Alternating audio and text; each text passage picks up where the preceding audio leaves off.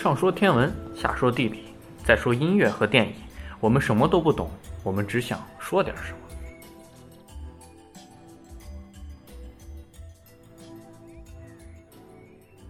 那我们来聊聊音乐。我们在聊音乐之前，我们想跟大家说一件事情，就是我们的节目在荔枝、喜马拉雅、蜻蜓、苹果的播客平台上，然后都已经上线了。嗯、我们打算在以后几期的嗯、节目里加入留言板这个板块儿。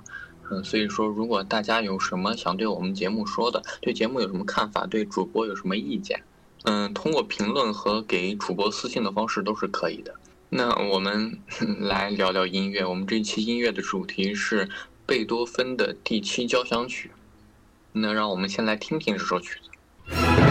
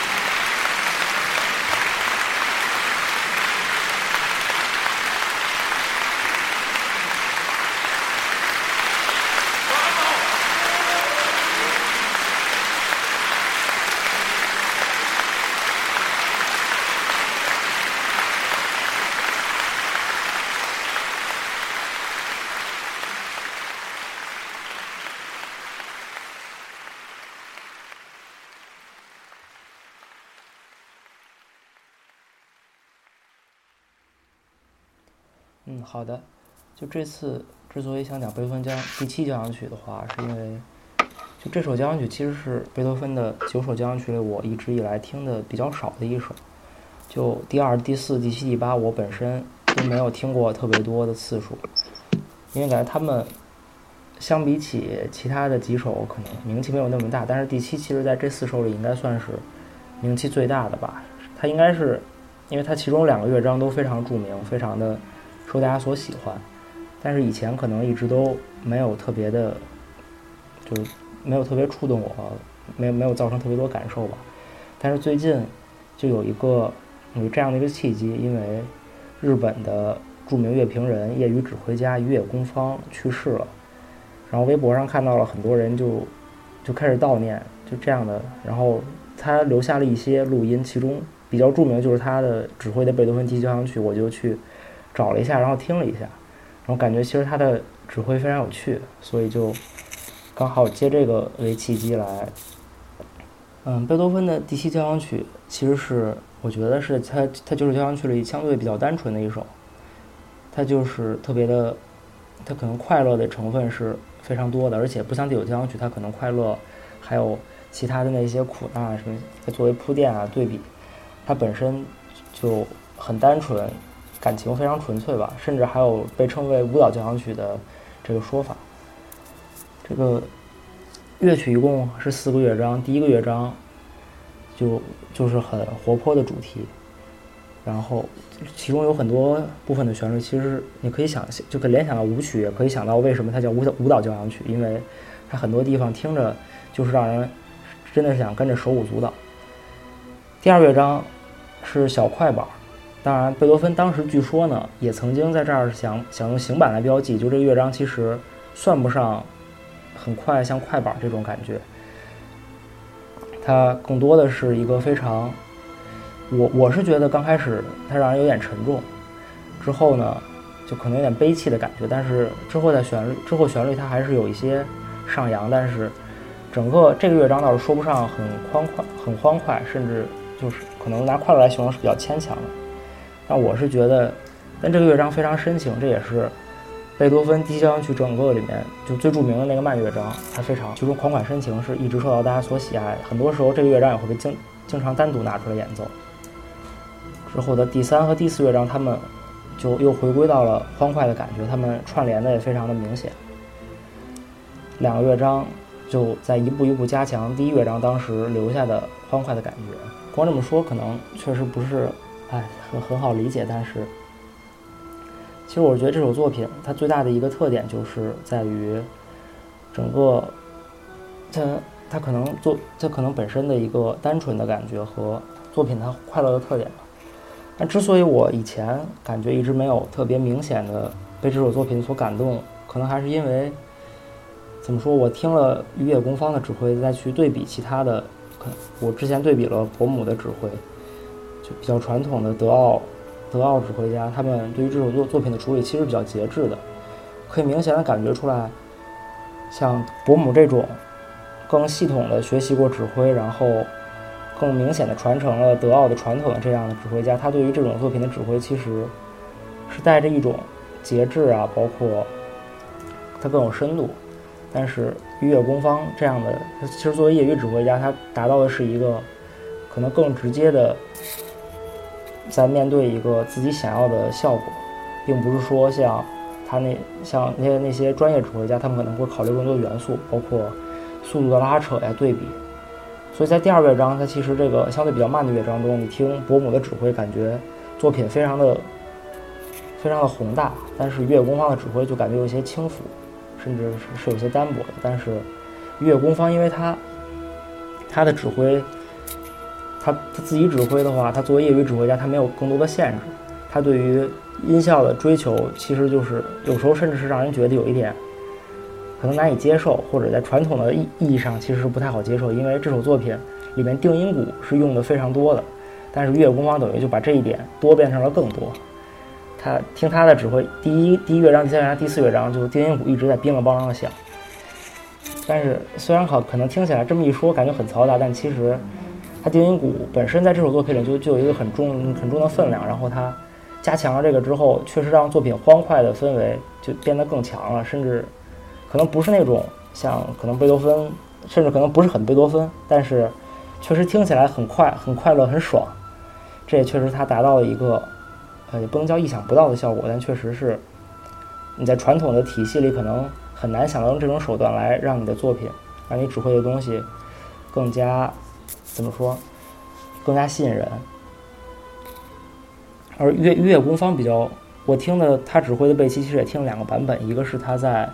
自己的八十大寿上，也就是二零一一年和日本 OB 管弦日本大学 OB 管弦乐团合作的，还有一个就是二零一五年和仙台爱乐合作的，就是这两个版本其实差别也很明显，因为和仙台爱乐合作，明显还是听出仙台爱乐是一个相对还算是专业的乐团，其中不管是声部的整齐性，包括你该进该该停都收发还是比较自如的，但是日本大学那个管弦乐团其实乐团的水平是相对比较差的。你听那个指挥的时候，就明显可以感觉到，好多时候他收也收不住，放也放不出来。但是，也就是定音鼓那个版本，那个版本其实是它之所以被人们所称道的话，主要就是那个版本定音鼓用的特别特别特别的多，定音鼓敲的特别特别响。所以这也就让那首曲子，甚至就有点变成了像一个菜市场杂耍那种感觉。但是，但是比起那个还稍微稍微节制一点，但是确实，因为定音鼓它营造的氛围的话，它那个那个版本，让人感觉就特别的爆棚，特别的爽。就那个乐，因为是他的八十大寿，反正演演奏完之后，大家都剧烈鼓掌，然后大喊 Bravo。我其实听完之后，听到这个地方。也是想跟着他们一块儿喊，因为听的感觉确实很愉悦。虽然说不上是一个真的传统意义上非常好的演奏，但其实对于听者来说带来的快乐是绝对不亚于一般的演奏。当然，他在这场音乐会上同时还指挥了一场舒伯特第八交响曲，当然现在应该是第七交响曲了，因为有一首交响曲编号被原来第七交响曲被撤了，因为它只留下一个乐章，现在重新编的时候就把它去掉。这个曲子就比较考验乐队本身的实力，它里面。和指挥本身的功底，因为他他的指挥可能确实对于这样的更需要深度的、更更可能更就相对更内敛一些的曲子，可能就指挥的不是特别好。尤其还是这个乐队，非常的，他们其实很多地方是很混乱的，声音也不太整齐。可能有些人就确实是对于这种大曲目的话，那些乐手可能也有一定的对他们来讲也是很大的挑战。但是确实这个第七交响曲听起来。带来的快乐，我我真的是，呃，有点难以自持吧，可以这么说。就其实这让我就可能在思考一个问题，就有些有些时候我们可能更容易上来一下子更容易被感动的，可能并不是对于那种非常全面、非常完美那些东西，但可能是有一些很明显的缺陷，但是也有一些方面它很明显的是在告诉你我到底是。我就是这样的目的啊，我就想达到这样的效果。这种时候，你可能更容易感受到它其中的想表达的那些东西，所以可能更容易被感动，反而是更容易被感动。但是，当然，如果长久的听的话，我倒是不建议听这样的非常非主流的演绎吧。可能对于作品的内涵理解，可能还是会确实有一些欠缺。但是单就听一次这个效果来说，我觉得还是很值得的。这这个这样的演奏虽然。说不上特别好，但绝对是值得一听，值得感受一下。你这个，可能这业余指挥家他本身他对于音乐的热爱，其实是注入在这个指挥里面的，甚至更甚于那些专业指挥家，因为他他的感情比那些专业指挥家他爆发出来的更厉害。他可能是在用一个更浓缩的方式在给你讲述他对于音乐他自己和音乐的一些故事，大概是这样。